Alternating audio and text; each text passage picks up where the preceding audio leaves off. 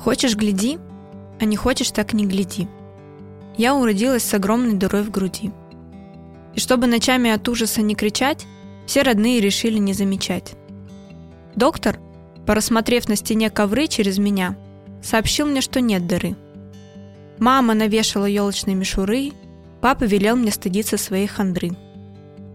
Я лила в нее кофе, несла цветы, чтобы как-то спасаться от пустоты – я вставляла туда мужчин, подруг, книги, идеи, работу и все вокруг. Складывала конфеты и шоколад тоннами. А потом листовой салат, мужа, ребенка, машину, свои мечты, яркие безделушки, смартфоны, кресты. Позже болезни. С надеждой смотря вокруг, преданным взглядом искала. Ну где ж тот друг, принц, целитель, гуру или святой, кто мне поможет справиться с пустотой? Сразу была готова впустить любя первого встречного, но не саму себя. Будто собака голодная в конуре, будто бы нищенка у проходных дверей. Стыдно подумать, что делала, где спала, с кем ночевала, что ела, о чем врала. Как на утро, сделав приличный вид, всем говорила, что вовсе и не болит. В новеньких платьях, дыхание затая, тайно мечтала, что я, наконец, не я – красила волосы в неисправимый цвет, рьяно стараясь нарушить любой запрет. Годы идут, и я снова ответ ищу. Радуюсь разному и о больном грущу. Рая не будет. Но кажется, будто свет светит мне в душу.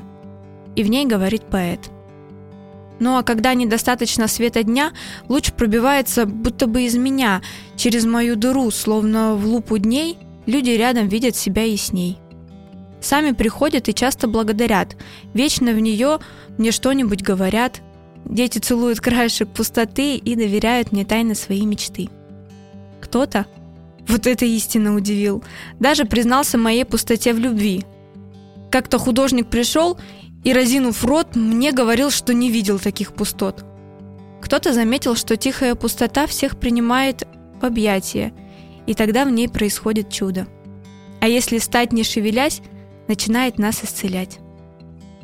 Я бы хотела сказать вам, что все ништяк, и что дыра затянется просто так. Но вы простите, я точно не буду врать. Я не знаю, как мне ее залатать. Мудрые говорят, к 40 годам там на месте дыры остается шрам. И если погода к нам смертным благоволит, то он почти не ноет и не болит. Может быть, по прошествию многих дней я успокоюсь и стану чуть-чуть мудрей – даже однажды пойму, что дыра и грусть точно размером с Бога, и улыбнусь. Точно размером с душу. И не спеша я осознаю, что это и есть душа. Всем привет! Меня зовут Даша Кияева, и это мой подкаст «Быть человеком». Он о людях, которым есть чем вас вдохновить.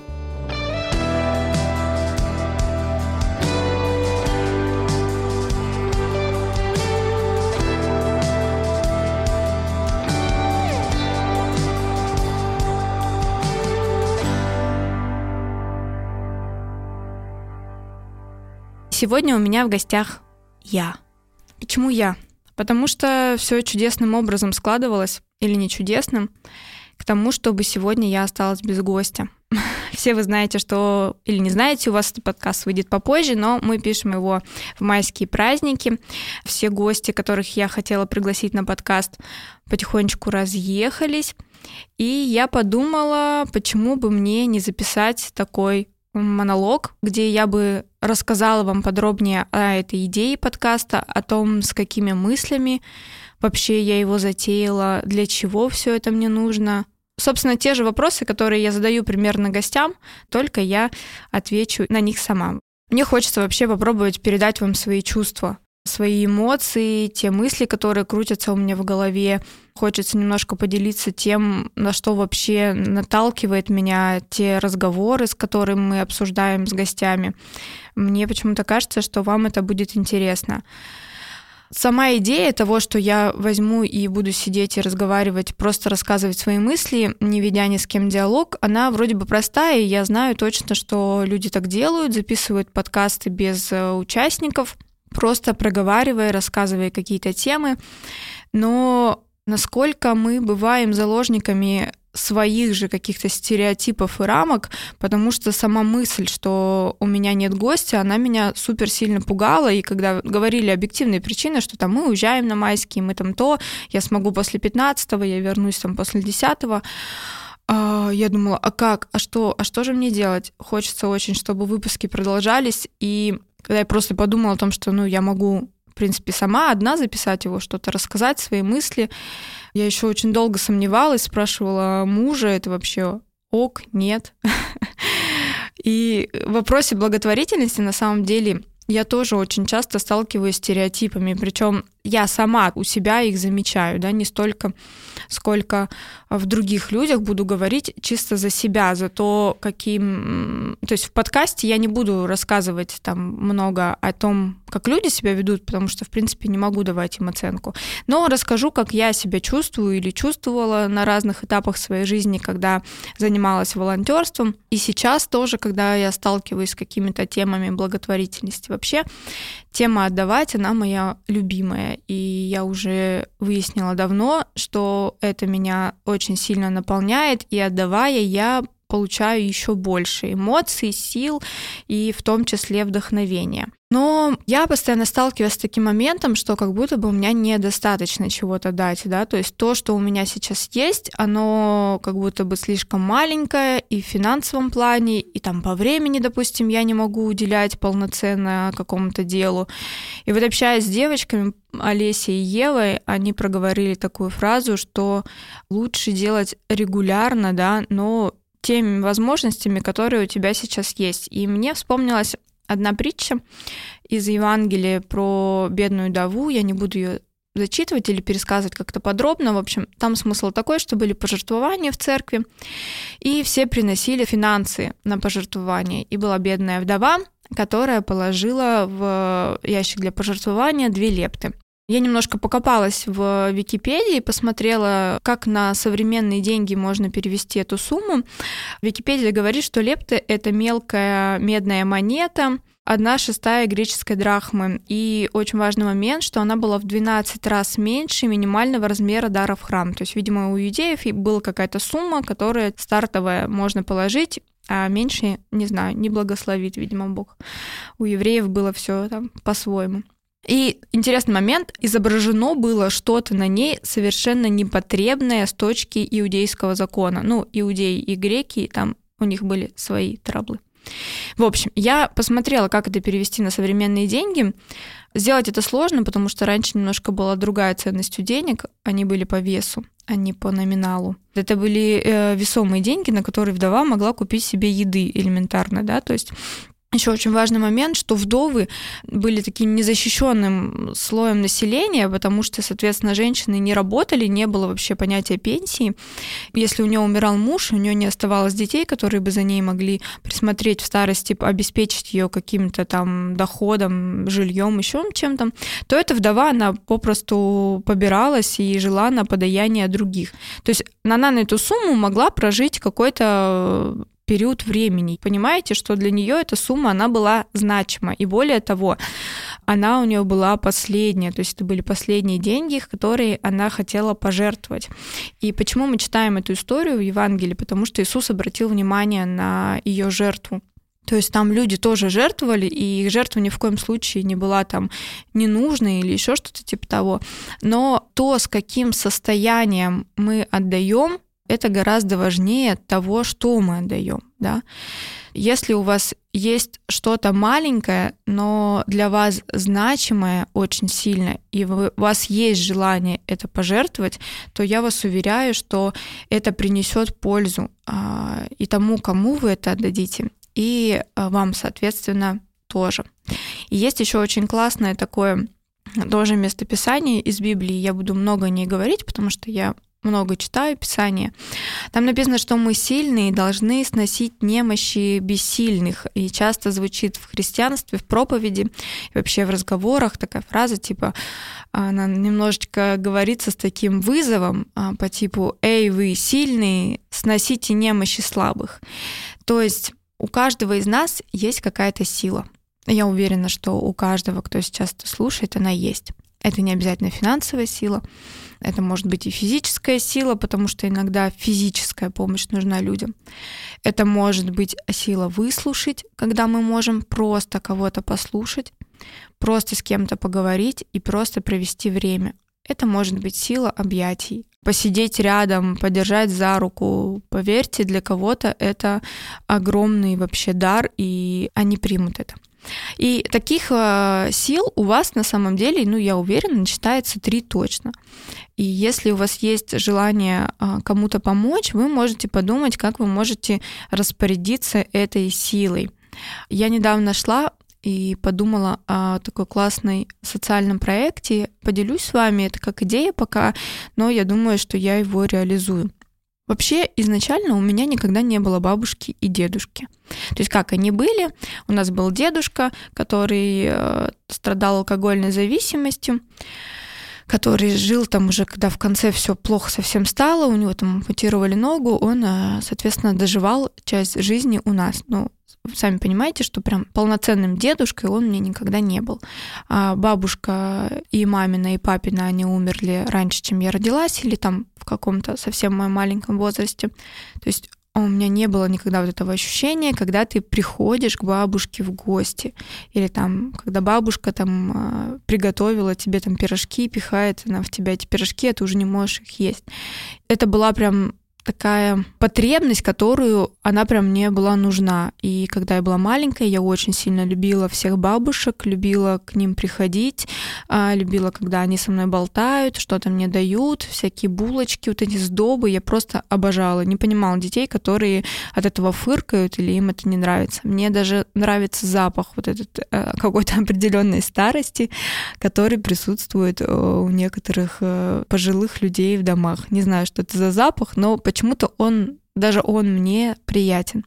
И, соответственно, потом, когда уже появлялись в моей жизни какие-то бабушки, там, не знаю, парней, с которыми я встречалась, или мужа, а, для меня это всегда супер тепло, и а, для меня это всегда имеет очень большое значение, то есть такое трепетное. И недавно был такой проект у девочек, они поздравляли одиноких стариков с Пасхой.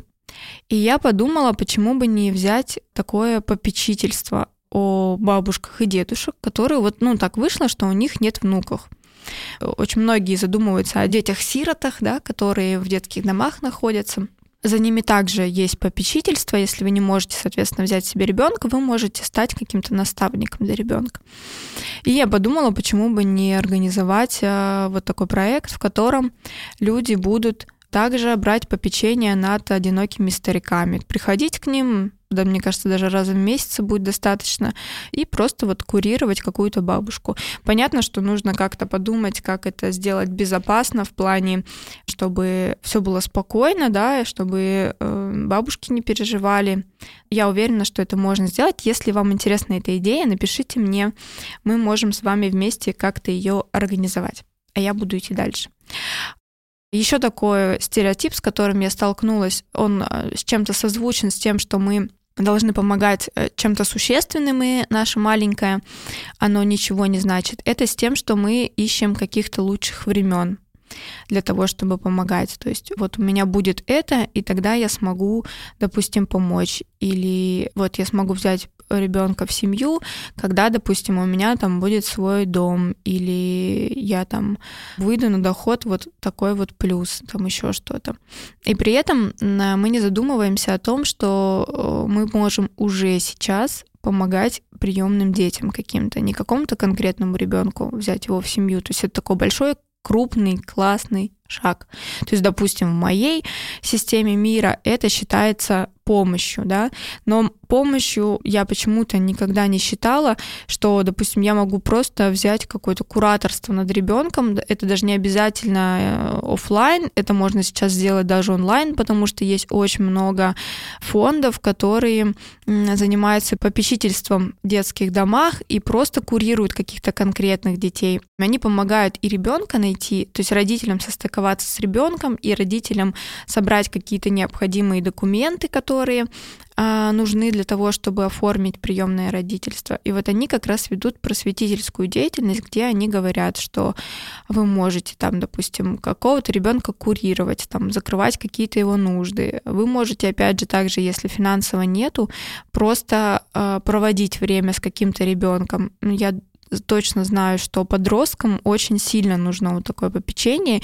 Им уже не столько важно попасть в семью, сколько важно просто найти друга, э, с которым они смогут общаться и узнавать э, какие-то интересные моменты, задавать ему какие-то вопросы, то есть иметь какие-то доверительные отношения.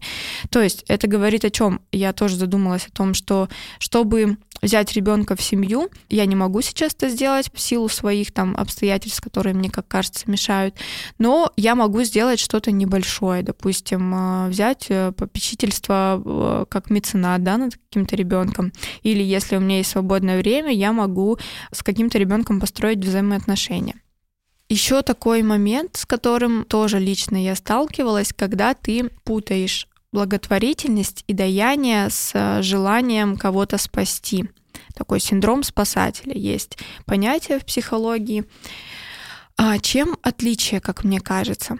У меня был такой период, когда я пыталась всех спасать. Мне было безумно жалко всех кошек, которых я вижу, безумно жалко всех детей, которые находятся в каких-то трудностях, то есть болеет ребенок или он э, остался без родителей, или просто у него какие-то недостатки физические.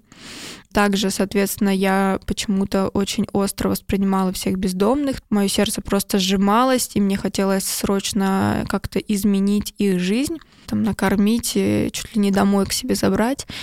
При этом сама я жила одна, самостоятельно снимала квартиру, и у меня был прям вот супер минимальный доход, который едва-едва покрывал какие-то мои нужды, грубо говоря, финансовые. Не было избытка, это сто процентов. И, соответственно, так как у меня была вот эта вот неправильная мотивация, наверное, мне хотелось всех спасти, я спасала всех подряд без раздумий. У меня дома было, по-моему, около шести кошек, и на волне вот этого безумия, желания всех спасти, я подобрала каких-то уличных двух кошек. Одна кошка была, один кот был. Ну, соответственно, тех животных, которые у меня были, я раздала, пристроила по домам. Но вот эти два животных бездомных, которые я э, забрала с нормального места, на самом деле, сейчас я уже это понимаю, что там была такая хорошая территория, их там кормили, все у них было нормально. Я их забрала домой, и, соответственно, я полностью диких животных решила почему-то одомашнить. И за два года я не добилась вообще никакого успеха. То есть им вообще было некомфортно находиться в моей квартире, им было очень комфортно находиться самостоятельно, то есть у меня не получилось никак. Вот если еще там кот как-то более-менее, он там давался в руки гладиться и кормил, то э, кошечка, она вообще была дикая, и с два года вообще никак это не не изменилось, то есть она по-прежнему была супер дикая, не давала ни гладить себя, ничего. Ну и, соответственно, просто пришлось их потом отдать, чтобы они жили уже на какой-то свободной территории и, соответственно, никак не контактировали с людьми, да, там. История о чем? О том, что иногда тех, кого мы хотим спасти, им наша помощь, во-первых, не нужна, то есть такое понятие, как свобода воли. Тоже мы разговаривали на прошлом подкасте со Снежаной и с Володей, где они рассказывали про то, что вот э, бездомные или люди в зависимости, им можно предложить помощь, да, но нельзя заставить их поменять свою жизнь. То есть ты можешь им просто предложить, закрыть какие-то базовые их нужды, типа там накормить, э, помыть, но если человек говорит, э, у меня все нормально, то лезть к нему не надо. И вот, наверное, эта история с этими животными, она меня навсегда научила тому, что нужно оценивать вообще ситуацию. Нужна ли твоя помощь сейчас? Как понять, насколько ты можешь да, зайти в этой своей помощи? И, соответственно, еще очень важный момент, когда ты а, делаешь это а, не в ущерб себе. Есть такой принцип в самолете, когда вы летите, там рассказывается инструктаж, и там говорят, что сначала оденьте маску на себя, а потом дайте ее ребенку. Но вот в благотворительности и в помощи этот принцип ни в коем случае нельзя забывать.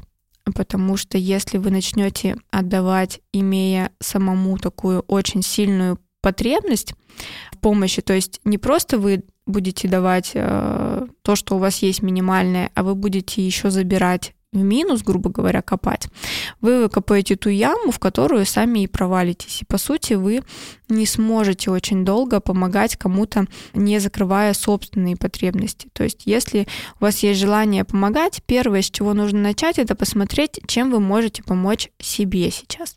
Потому что не всегда это финансы, иногда это просто элементарно время, которое вы дадите сами себе. Обнимите себя, поговорите с собой, накормите себя.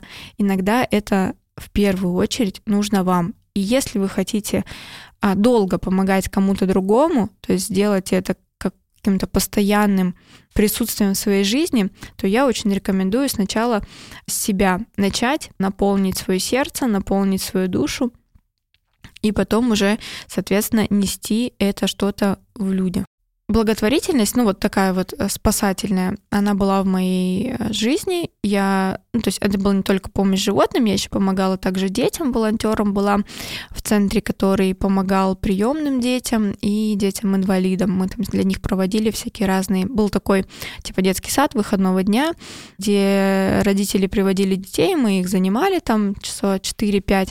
И, соответственно, родители в это время, мамы могли как-то отдохнуть, не знаю, просто побыть э, наедине с собой, выдохнуть без детей. А мы брали на себя вот эту ответственность. Тоже я там была, мне это очень сильно нравилось, но тот мотив и посыл, с которым я пошла в это дело, он как раз и привел к последствиям. Я не смогла делать это дольше, потому что примерно через там три месяца, четыре, я поняла, что я просто опустошена, и помощь нужна уже мне самой. И еще хочется такой момент осветить лично из моего опыта. Когда я пришла в церковь, это произошло почти пять лет назад, я увидела там, что люди очень открыто и отзывчиво помогают другим. И я не скажу, что это есть только в церкви и нет вообще в другом мире. Нет, я так не считаю. Более того, я вижу людей, которые не имеют никакого отношения к церкви, но при этом они тоже помогают другим, очень отзывчивые и открытые. Но в церкви для меня это была такая концентрация людей, которые очень-очень сильно хотят э, всем помочь, в хорошем смысле, закрыть чью-то нужду, то есть они более чувствительны к нужным другим. Ну вот элементарно мы тоже, опять же, разговаривали про это, там купить кофе человеку, который э, сзади тебя, да, там оплатить, просто сделать приятно сделать какой-то подарок или еще что-то.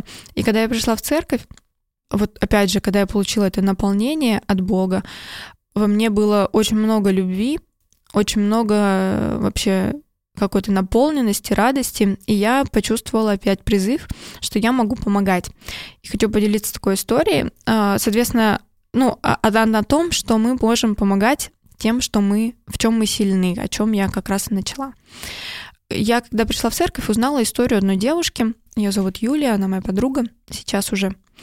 У нее очень интересно, ну, не знаю, даже можно ли назвать это интересно, немножко трагическое начало ее, э, моего с ней знакомства. В общем, когда она забеременела, буквально там месяц, только они узнали, ее муж умер, у него остановилось сердце.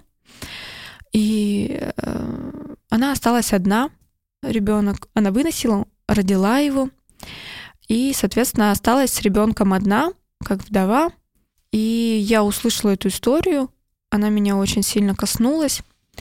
Я всегда э, очень быстро нахожу контакт с детьми и очень сильно люблю, то есть проводить с ними время. И в этот момент как раз тоже я была одна, жила одна, у меня была работа два через два, и, соответственно, у меня два дня были а, пустые, свободные. И я спросила ребят, с которыми я была знакома в церкви, кто помогает ей с ребенком, ну, как бы сидит ли, есть ли у нее помощь, там, бабушки, дедушки. Выяснилось, что ее мама уехала в другой город, чтобы ухаживать за своей мамой, и Юля фактически, ну, жила одна и все это время находилась там с Робертом наедине. Не то, чтобы она страдала, но просто э, это очень тяжело, когда ты постоянно находишься с ребенком. Э, я подошла к ней, ну, не подошла, по просто написала, что я могу посидеть с твоим ребенком, если ты хочешь, ты можешь заняться какими-то делами. А, мы договорились, что я приду в гости, пообщались, познакомились. И вот э, так я помогала ей, ну, не знаю, сколько по времени, наверное, полгода, потом еще побольше, когда Роберт подрос уже с э, меньшей периодичностью, когда он пошел в садик. Я периодически брала его с собой, приходила, либо играла с ним, либо гуляла, пока он спит, либо потом уже, когда он подрос, забирала на целый день. И Юля в это время могла заняться какими-то своими делами, что-то поделать, куда-то сходить. И вот это ситуация, когда она мне не стоила ничего. Есть у меня просто было свободное время, и была такая сила, как умение э, проводить время с детьми, и при этом для меня это не тяжело, а я еще и больше от этого получаю, потому что мне очень нравится быть с детьми, э, что-то с ними делать, взаимодействовать. Я себя после этого дня чувствовала еще просто круче, больше сил, там просто отдавала свою любовь и получала взамен этого ребенка. А на тот момент у меня не было отношений как раз, и а, потребность а, отдавать свое внимание, она а, присутствовала в огромном объеме, и я вот направила ее в такое русло в детей. Я знаю, что можно направить ее, если, допустим, у вас есть одинокие какие-то старики, бабушки, вы также можете помогать, и это тоже будет только увеличивать вашу способность любить и вашу способность отдавать.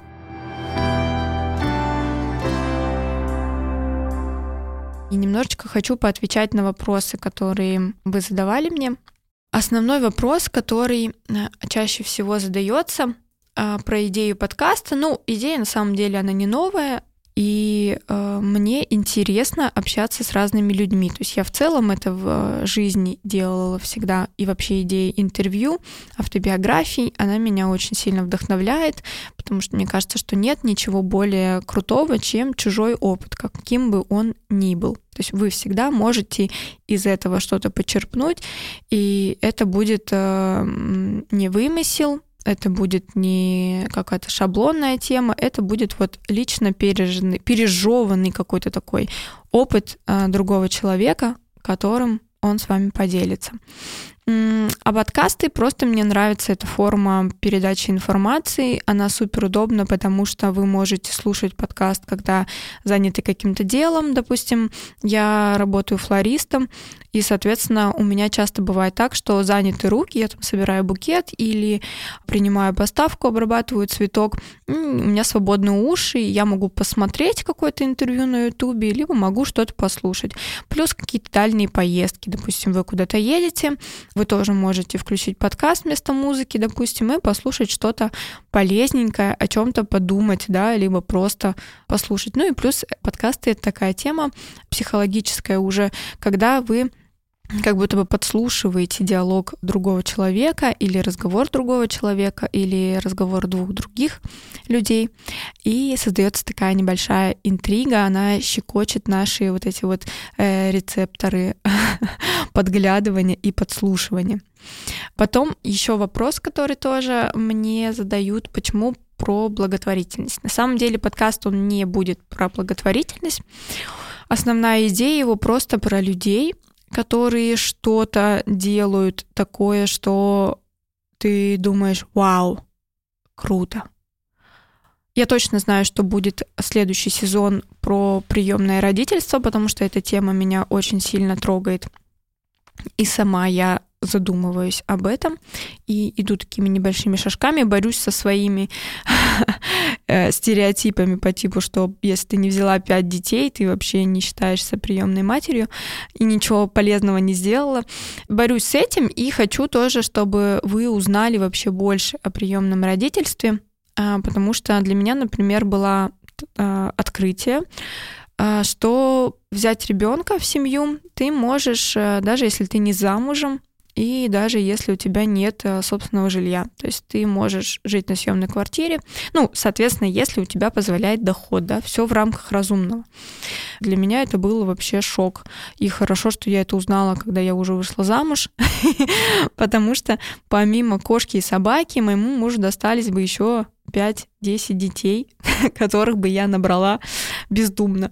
И мне хочется вообще, чтобы люди больше узнавали о теме приемного родительства, узнавали, что это сложно, но что есть люди, которые могут вам помочь это сделать. То есть вы останетесь не одни на этом этапе.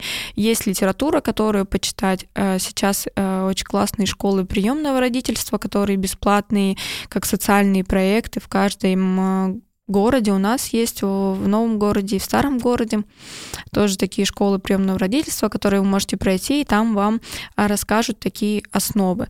А потом хочу сделать сезон про волонтерство, про людей, которые этим занимаются. То есть а, мы поговорили с руководителями фондов. Еще вот у нас будет а, два таких подкаста, и дальше мы перейдем на другую тему грубо говоря, руководитель — это такая одна сторона благотворительности, и с другой стороны, как его плечо, как его помощь, стоит волонтер. Они часто волонтеры в каких-то организациях, а есть волонтеры, которые просто вот э, самостоятельные единицы занимаются какой-то волонтерской деятельностью. Мне хочется тоже поговорить с такими людьми, э, узнать э, их мотивы, как они к этому пришли. Я думаю, что это будет полезно вам, а если вы тоже задумывались и хотели стать волонтером и не знали, куда вам обратиться. Такой будет тоже серия выпусков. Я думаю, что 4-5 выпусков а, с какими-то волонтерами, с которыми я лично знакома или а, Возможно, вы мне подскажете, с кем можно записать выпуск. Мы снимем. И дальше я буду уже думать, какие там темы еще придут мне на ум. Но, в общем, тема, она, подкаст он о людях, не о благотворительности о людях, у которых э, вот эта картиночка сейчас стоит у меня перед глазами, которую нам отрисовал прекрасный дизайнер Дмитрий. Как ты отдаешь человеку то, что у тебя есть в сердце. И именно и это делает тебя живым, э, настоящим, вообще просто классным чуваком. Я буду заканчивать. Хочу такое напутствие сказать вам. Не буду сегодня заканчивать этот подкаст молитвой, но хочу призвать вас прямо сегодня, вот вы слушаете подкаст, не откладывать это в долгий ящик, даже если вы это делаете, не знаю, в час ночи. Призываю вас сделать маленький шаг. У нас на балансе карты есть всегда какая-то некруглая сумма. Ну, допустим, на моем балансе карты там 6 144. И вот, а чтобы округлить до нулей я могу перевести, допустим, сейчас в какую-то благотворительную организацию, допустим, 43 рубля, а могу 143 рубля, а могу 1143 рубля, чтобы у меня там был пятачок остался. То есть по мере своих возможностей вы можете прямо сейчас что-то пожертвовать. Вы можете пожертвовать это фонды, которые я указывала в ранее подкастах. А вы можете пожертвовать на мой подкаст, у нас есть определенные затраты на записи подкаста. Это студия, в которой э, мы записываемся. Прекрасный звукорежиссер Дмитрий, э, который монтирует наши подкасты. Вы можете поучаствовать э, в том, чтобы покрыть вот нужду на подкаст. Или можете просто поучаствовать в том, допустим, что сейчас всплыло в вашей голове, когда вы слушали этот подкаст, и пожертвовать куда-то туда финансы. А плюс, если дело не в деньгах, да, мы говорим не о финансовой жертве, вы можете просто посмотреть вокруг себя и увидеть какого-то человека в нужде, да, который в чем-то нуждается. Это может быть разговор, это может быть какой-то предмет одежды, тоже, опять же, мы часто не замечаем, но вокруг нас есть люди, у которых элементарно нет обуви просто, или, не знаю, там, сумка износилась уже до дыр. В общем, какие-то мелочи на самом деле. Или просто выписать несколько ваших таких сильных сторон, которые у вас есть. Просто это не обязательно что-то полезное. Допустим, вы болтливы, вот излишне болтливы, как я иногда бываю. Можете подумать, как это направить э, в нужное русло. Или вы очень много всего постите в социальных сетях, э, репостите туда в себе в сторис мемы, там еще что-то. А, ну вот вы можете взять и э, посвятить день репостам или просто э, ввести в правила один день репостить какой-нибудь пост из благотворительной организации, чтобы ваши подписчики видели ну, что-то полезненькое, что-то интересное. Можете рассказывать э, о том, что вы, допустим, жертвуете. Это тоже такая тема интересная. А, послушайте первый подкаст а, с пастором, мы о ней говорили. Опять же, сложная тема, но я думаю, что об этом нужно говорить. Все, я прощаюсь с вами до следующего выпуска. Хорошего дня.